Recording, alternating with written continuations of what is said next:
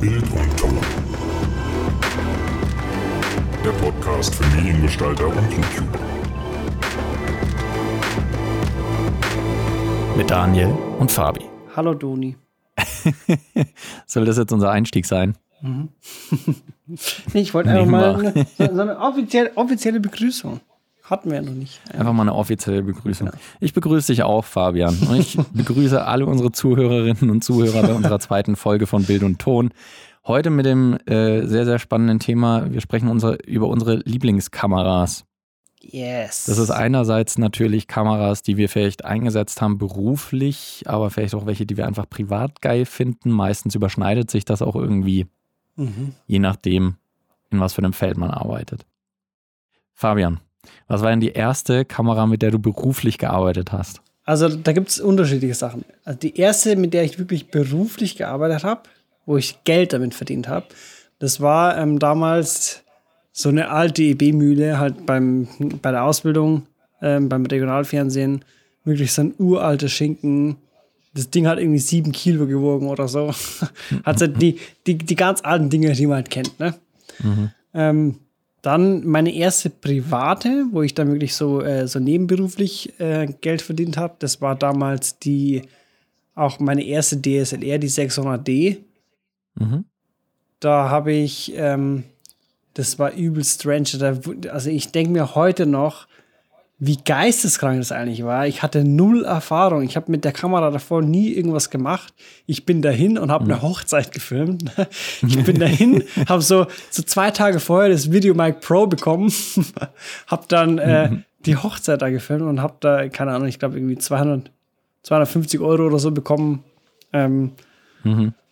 und ja, genau, das war, das war so das erste private Ding. Ja, Wie war es bei dir?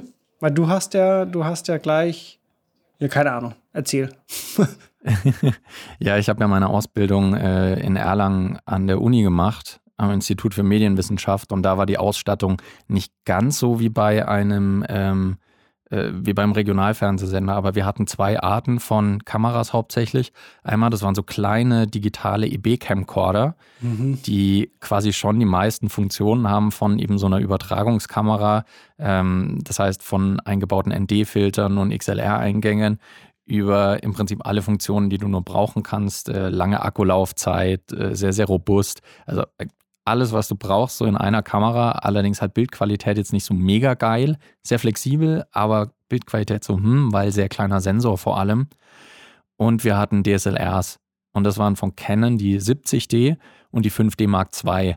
Und die 5D Mark II, die war ja damals, als die rausgekommen ist, so quasi die erste Kamera, die, Ja. Kamera, die so richtig losgetreten hat, diesen Hype Der Game Changer. Genau, um, um, um das Filmen mit der äh, DSLR, weil die halt einfach einen so riesigen Sensor hatte und Canon hatte das ja eigentlich nur so nebenbei als Fun-Feature mit eingebaut für Mhm. Ja, quasi irgendwie Journalisten, die nebenbei vielleicht irgendwas noch filmen wollen, einen Clip oder so. Und äh, ja, stattdessen wurde dann innerhalb kürzester Zeit das Ding äh, zum absoluten Indie-Filmmaking-Tool. Ja. Aber du hattest dann im Gegensatz zu mir schon von Anfang an so den Vorteil Autofokus. Weil das hatte ich nirgendwo. Gut, es gab, also in diesen EB-Kameras gibt es den Autofokus, aber der ist halt einfach Müll. Ähm, und äh, ma- es wird einem auch so beigebracht, dass man das halt im Autofokus filmen ist assi. Macht keiner. Das, das wird einem so beigebracht. Aber es liegt halt einfach größtenteils auch daran, dass der Autofokus in diesen Kameras damals halt einfach scheiße war. Das kann man halt nicht vergleichen mit Ja. den jetzigen, äh, mit mit den jetzigen technischen Möglichkeiten. Mhm. Ja, das stimmt. Autofokus ist mittlerweile wesentlich zuverlässiger. Die Ja. Technik wird auch immer besser. Mit jeder neuen Kamera kommt ein besserer Autofokus raus. Aber trotzdem, wenn ich irgendwelche Events filmen würde, zum Beispiel eine Hochzeit, wie du es angesprochen hast, würde ich nicht den Autofokus nehmen für irgendwelche wichtigen Momente. Ja. Also wenn sich gerade Braut und Bräutigam oder Braut und Braut und Bräutigam und Bräutigam, wie auch immer, die äh, das Ja-Wort geben, ähm, dann ist es super nervig. Du hast den Autofokus drin und plötzlich pulsiert er vielleicht Ja, und, voll. äh, und sucht gerade nochmal nach der Schärfe. Egal wie gut ein Autofokus ist, so kleine Suchfahrten wird es wahrscheinlich immer geben oder zumindest noch die nächsten paar Jahre. Aber es stimmt, mittlerweile kann man sehr, sehr viele Sachen mit dem Autofokus sehr zuverlässig machen. Das ist auch irgendwie, also ich, ich verstehe nicht, woran es liegt, aber die, die Sony A7 III, die ich jetzt eine Zeit lang schon benutze, die hat eigentlich anfangs immer wirklich gut funktioniert, autofokusmäßig, aber momentan hat die übelst die Macken und sieht man jetzt im nächsten Video, das ist einfach Katastrophe. Mhm. Du kannst einfach nicht damit arbeiten. Ich verstehe nicht, woran es liegt. Ja. Ich war damals ganz fasziniert von der Canon 70D, die wir eben auch auf mhm. der Arbeit hatten. Die habe ich mir dann auch nach sehr kurzer Zeit privat gekauft. Es war ähm, quasi meine erste Film der DSLR. Nee, stimmt nicht ganz. Ich hatte die 60D davor. Dann habe ich aber abgegradet, weil ich diesen geilen Autofokus wollte. Und der ist wirklich erstaunlich gut gewesen. Also Canon. Ja, volles Rohr. Aber wenn man dann auch anfängt, die ersten YouTube-Videos zu machen und sich dann vor so eine Kamera stellt, dann sieht man halt auch, wie angenehm das ist, dass Voll. man nicht immer irgendwie mit dieser Lupenfunktion reinzoomen, ja. dann versuchen Schärfe einstellen und passt es vielleicht nicht und bewegt man sich einen Schritt nach vorne und ist wieder weg. Und bei der 70D war es halt einfach, du stellst dich vor die Kamera und die hat dich immer. Lässt laufen. Ja. Also das ist super easy. Deswegen ist tatsächlich die Canon 70D auch eine von meinen Lieblingskameras, auch heute noch, ja. weil ich, ich fand den Workflow damit einfach so wahnsinnig angenehm. Die Dateien waren nicht groß, aber die die Bildqualität war der Hammer. Ich finde immer noch, dass die Canon 70D wahnsinnig gute Bilder macht, vor allem natürlich diese bekannten Canon-Farben, mhm. ähm, weil viele Mediengestalter oder Creator insgesamt äh, sich ja voll irgendwie drauf abgeilen, wie schön diese Farben von Canon sind. Ist Und es so. stimmt halt auch einfach. Ja. Vor allem so die, die, äh, die, Hautfarbe ist halt immer sehr, sehr natürlich, sieht schön aus, so ein bisschen warm, also ist immer sehr angenehm. Ähm, und die Dateigrößen waren auch nicht so mega riesig. Ja, es, gut, man konnte zwar auch, nur ja. in Full HD arbeiten, aber es ist eigentlich auch ein großer Vorteil, wenn man einfach ein schönes, sauberes Full HD-Bild aus der Kamera kriegt, nicht groß irgendwas graden muss, sondern einfach nur schon fertig aus der Kamera alles kommt. Ja, das stimmt. Ich hatte auch bei der Sony, ähm, äh, ähm, jetzt als ich die letzten, neuesten, aktuellsten Videos aufgenommen habe, ähm, weil, weil, ich einfach so gute Erfahrungen gemacht habe mit dem Autofokus, mhm. habe ich halt einfach aufgezeichnet. Ne? Und habe dann so, habe dann gleich drei Videos oder so hintereinander aufgenommen und habe mhm. dann gemerkt beim Schnitt so, okay, die sind alle Autofokus. Mhm. Und seit, seitdem mache ich es jetzt eigentlich immer so, gerade wenn ich so Talking Heads Dinger habe, dass ich mir so ein Lichtstativ aufstelle Mhm. So auf der Position, wo ich dann stehe, dann scharf stelle, ja. manueller Fokus. Ja, ja. Und dann, dann äh, lasse ich es dabei, weil ich, ich, keine Ahnung, ich verstehe das einfach nicht, wie, sich das irgendwie verändern kann, der Autofokus, weil der, mhm. die, die A7 III war ja damals so voll, ähm, der, also der Autofokus war ja voll gelobt, mhm. so fast Canon-mäßig, äh, aber halt noch nicht ganz so gut, aber der war eigentlich gut. Den konnte man schon verwenden, aber irgendwie hat sich das, ich weiß nicht, woran es liegt, vielleicht. Gab es irgendwelche Firmware-Updates oder so, die du draufgezogen hast? Hm, nee. Hm. Kann aber auch immer sein, dass jemand, wenn jemand anders vielleicht mal mit der Kamera arbeitet, stellt eine Sache bei den Autofokus-Funktionen um und schon ja. haut es nicht mehr hin. Ja, das sind, das sind halt genauso diese Punkte, weswegen ich finde, dass man Autofokus nicht immer trauen kann. Und dass manueller Fokus ist ja sowieso das, was man eigentlich äh, verwenden sollte für professionelle Aufnahmen, weil je mehr Kontrolle du über dein Bild hast, desto weniger kann schiefgehen eigentlich. Also je weniger du dich auf irgendwelche automatischen Funktionen verlassen musst, die halt auch schiefgehen können, desto besser ist es einfach mhm. für dich. Also du willst meistens als Filmmaker ja maximale Kontrolle haben.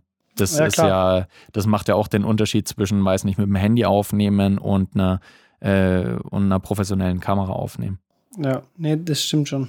Das ist zum Beispiel ein Problem, was ich mit meiner anderen Lieblingskamera, das ist die, mit der ich auch momentan das allermeiste mache, die Lumix GH5, ähm, was ich bei, da habe ich keine andere Wahl. Der Autofokus ist halt einfach so schlecht, dass ich im Prinzip alles manuell machen muss. Und für das allermeiste, was ich mache, ähm, ist das auch überhaupt kein Nachteil. Ich merke nur auch, das, was du gesagt hast, für so Talking Head Videos ist es manchmal ein bisschen nervig, wenn man das halt so mit manuell die Schärfe einstellen machen muss. Äh, und ich denke mir dann auch, ja, jetzt wäre vielleicht so eine relativ aktuelle Canon-Kamera geil, die einfach mhm. ähm, schön mit Autofokus meinem Gesicht folgt und ich muss mich um nichts mehr kümmern und muss nicht schauen, dass es scharf ist, weil ich mich einfach drauf verlassen kann. Ja. So, hat alles sein, sein Für und Wider. aber in der Regel ist Autofokus nicht so mega wichtig für mich. Ja, gut, es kommt halt wirklich auch, auch immer auf den äh, Anwendungsbereich drauf an. So, wenn man jetzt nur YouTube-Videos macht und nur so Talking-Head-Dinger, dann mhm. finde ich es eigentlich schon fast wichtig, wenn man jetzt nicht so ein statisches Ding hat, wenn man mhm. mehr so in den so einen dynamischen äh, Workflow geht, wo man wirklich die Kamera auf so einem, keine Ahnung, so einem Gorilla-Pod hat und immer mal wieder mhm. rumgeht damit, dann ist es, glaube ich, schon wichtig. Aber wenn man jetzt ja. äh, nur auf einem Stativ arbeitet, dann kannst du dir die Stelle einfach markieren und dann passt es eigentlich immer. Genau, voll. Gibt es denn generell Firmen von Kameras, die du lieber hast? Also du hast ja schon gesagt, dass du mit Sony und mit Canon gearbeitet hast. Würdest du auch sagen, dass das die zwei Kamerahersteller sind, mit denen du am liebsten arbeitest? Oder gibt es vielleicht noch andere äh, weiß nicht, wie du zu Nikon oder Panasonic oder sonstigen stehst. Also zu Nikon kann ich überhaupt nichts sagen. Also die, ich habe mit Nikon schon ein bisschen was gemacht, aber das waren meistens immer nur so Fotosachen, mhm. weil ähm, halt irgendwo ein Fotograf dabei war, der halt eine Nikon, weil das halt die Fotokamera mhm. überhaupt ist oder Fotomarke, sagen wir es so. Und ähm, dementsprechend habe ich auch noch nicht wirklich mit der gefilmt. Mhm. Ähm, Panasonic kann ich jetzt auch nur ähm, ich glaube, die GH5 oder GH4 ist es, die ein Kumpel von mir hat. Die haben wir letztens getestet. Da wollten wir diese Ari Trinity nachbauen mit dem Gimbal mhm. auf einer Steadicam. Und der Autofokus ist ja wirklich katastrophal schlecht von dem Ding. Mhm. Aber ja. ähm, die kann, ich glaube, 4K 60p. Mhm. Das ist die GH5, ja. In 8-Bit Log oder irgendwie so oder, oder 10-Bit sogar intern. 10-Bit sogar. Das ist, das ist mhm. schon heftig, aber gut, irgendwo muss man Abstriche machen, ist klar. Ähm, ja. Da ist auch dann verständlich, warum halt der Autofokus dann weniger gut ist, der pumpt halt übelst krass. Mhm. Aber so habe ich mit Panasonic eigentlich nur halt in der Arbeit gearbeitet, mit diesen EB-Mühlen, mhm. weil die sind meistens halt von Panasonic mhm. gewesen. Und das ist halt einfach auch was ganz anderes. Ja. Das ist auch so, wir hatten ja damals in der Abschlussprüfung gab es, glaube ich, eine, eine schriftliche Frage, mit welch, also die Anforderung war, wir müssen irgendwas filmen und wir sollten uns entscheiden, welche Cam wir nehmen. Im Prinzip wäre ja jede mhm. Antwort richtig gewesen, aber halt die Begründung, mhm. darum ging es ja. Und mhm. ich glaube, ich würde tatsächlich, gut, mittlerweile wahrscheinlich nicht mehr, weil es halt mehr auf den Look geht, aber ich, ich fand diese EB-Mühlen gar nicht so scheiße, weil die halt viele Sachen drin haben, mhm. die für mich wichtig sind, so integrierte ND-Filter und sowas. Und dass, dass du halt einfach so ein System hast, was du im Prinzip mit einer Hand bedienen kannst. Mhm. Das war damals schon gut. Aber damals wusste ich auch noch nicht, dass es sowas gibt wie eine Canon C100 zum Beispiel. Mhm. Und da, da sind wir auch schon beim nächsten Thema. Ich habe die Kamera zwar nicht, aber ich hätte die gern. Weil so, die hat die Canon Farben, die hat einen Dual Pixel Autofokus, mhm. die, du kannst geile Linsen draufhauen. Also der, der hatte mhm. den EFS äh, Mount. Das heißt, du kannst wirklich jede Canon Optik draufhauen, außer den ganz neuen halt. Und äh, integrierte ND-Filter, ist eine Videocam, also hm. und der Sensor ist ein 4K-Sensor und es wird downgesampelt auf Full HD. Also von dem her, das wäre schon, wär schon ein geiles Ding, auch wenn es eigentlich von 2012 ist. Mhm. Hat ja. eigentlich ein uraltes Ding. ja, es stimmt. Also mittlerweile acht Jahre ist es ja, ja. So schnell ist Technik eigentlich mittlerweile schon wieder obsolet. Ja. Also weil gefühlt jedes halbe Jahr einfach der neue große Schritt rauskommt und die neue große Technologie. Und jetzt überschlagen sich ja auch Kamerahersteller mit, äh, mit den neuen krassen Features mit Auflösung. Also es ist ja im Fernsehen ist noch gar nicht mal so lange mhm. Full HD eigentlich erst zum Standard geworden. Jetzt wird schon irgendwie in fast allen Kameras mit 4K. Das ist jetzt eigentlich schon der neue Standard für neue Kameras, die rauskommen. Also im Sinne von, das müssen die, ja, es hat, es hat auf jeden Fall Vorteile. Und jetzt überschlagen sich die ganzen Hersteller schon dann mit irgendwie 5,7K beziehungsweise 6K, 8K. Ähm, mhm. In dem neuen Samsung äh, Galaxy irgendwas, ich weiß es nicht, S20 oder so, eine 8K-Kamera in einem Smartphone. Was? Ja, gut, aber das ist ja Müll. Also, das kann man, das kann man ja echt nicht vergleichen. Klar, ja, also da ist es halt einfach gimmicky, aber das ist ja. natürlich ein, das ist ein Verkaufsargument, weil viele dann sagen, ey geil, ich habe da jetzt 8K drin und ich brauche das jetzt aus Gründen. Ja. ja, voll. Vor allem die, die sich halt nicht wirklich damit auskennen. So klar, du hast vielleicht mhm. 8K, in diesem äh, kleinen Minisensor drin und hast wahrscheinlich eine Bitrate von, mhm. keine Ahnung, 10 MB oder so pro mhm. Sekunde. das heißt, das, das schaut, also im Prinzip schaut ja auch so ein Full HD-Video auf so einem kleinen Handy-Display einfach gut aus und sau scharf. Mhm. Aber wenn man, ja. sobald man das halt dann mal wirklich auf dem großen Screen sieht, also großen Screen hat, so PC-Monitor mhm. oder so, dann sieht man halt einfach schon einen Unterschied mit dieser digitalen Schärfe und so.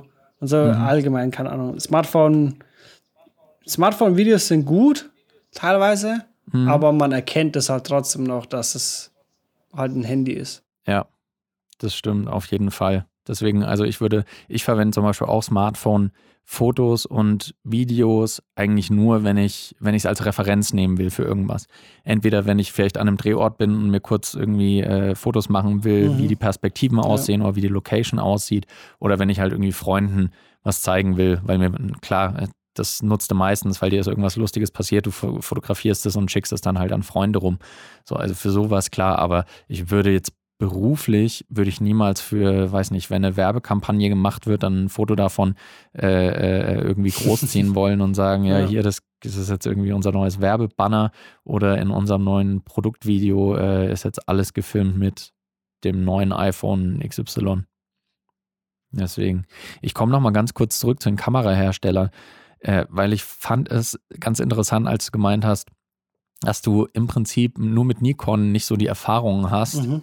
Bei mir geht es ganz genauso. Ich habe mit Nikon nur sehr kurz gearbeitet, ähm, nur zwei, dreimal mit so relativ günstigen Einsteigermodellen, ähm, so D3300. Ich, ja, ich glaube, das müsste so ungefähr diese, mhm. diese Riege von Kamera sein. Und was, was mir merkwürdig vorkam, weil ich kam ja von Canon, dass es sich so angefühlt hat, als würde Nikon absichtlich alles ein kleines bisschen anders machen als Canon. Ja. So Bedienungen wie zum Beispiel, äh, ich schraube das Objektiv nicht im Uhrzeigersinn drauf, sondern gegen den Uhrzeigersinn. Ja, voll, was ist das?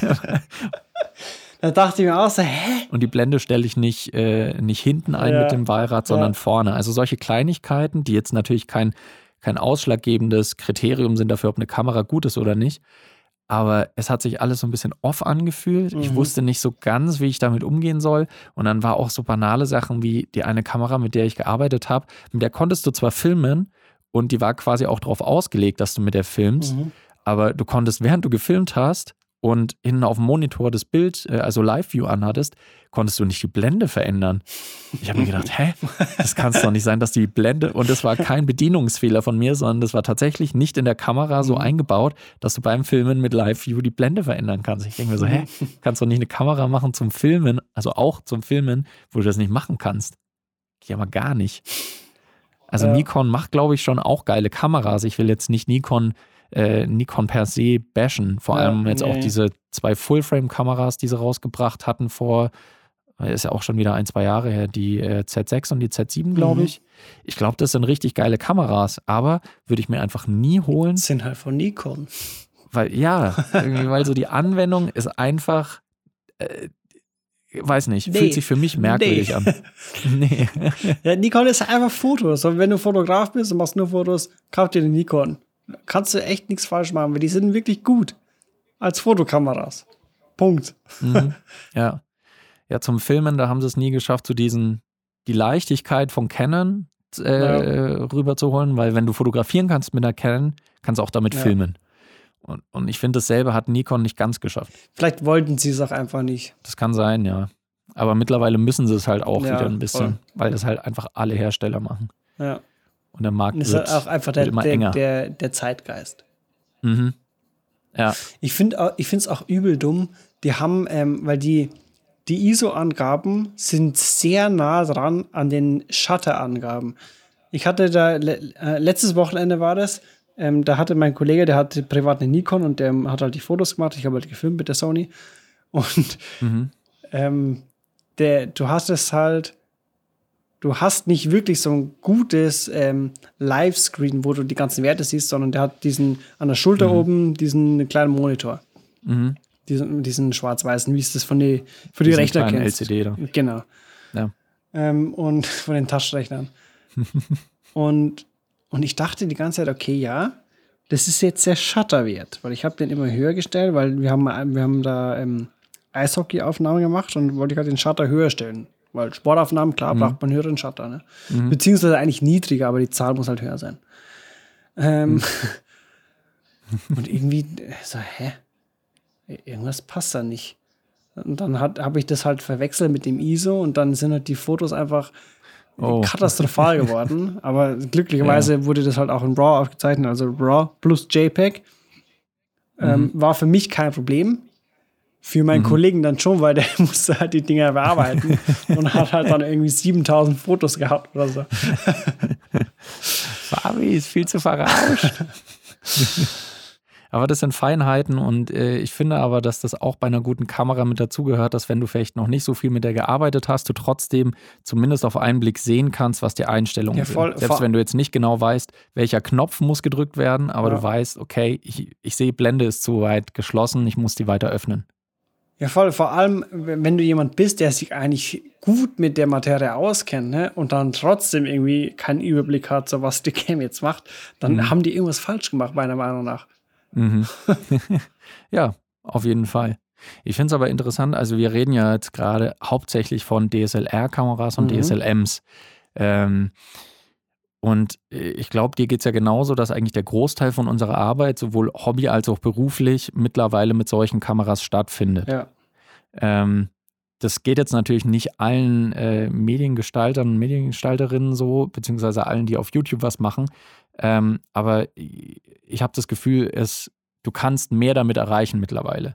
Findest du, dass das eine gute Entwicklung ist, dass in DSLRs und DSLMs immer mehr reingepackt wird und du immer mehr mit denen machen kannst? Oder findest du, dass es eigentlich Overkill ist und man dafür halt noch eigene Videokameras hat zum Beispiel? Also, dass man sagt, du, es wurde jetzt erst die Canon R5 zum Beispiel ähm, äh, angekündigt Mhm. mit, mit allen Specs und dass du sagst, okay, äh, 8K äh, und dann noch 10 Bit oder RAW und äh, brauche ich doch gar nicht in der, äh, in der spiegellosen. Ähm, dafür will ich eine eigene Videokamera. Oder sagst du, geil, je mehr, desto besser? Also ich persönlich finde, es ist geil, ähm, weil, also wir haben ja, wir haben ja vorhin auch schon über die C100 gesprochen und ähm, das ist ja eigentlich eine reine Videokamera. Ja. Oder Cinema-Camera, kann man sagen, weil es hat damals zum Cinema-Line-Up gehört von Canon und die kann halt auch nur filmen.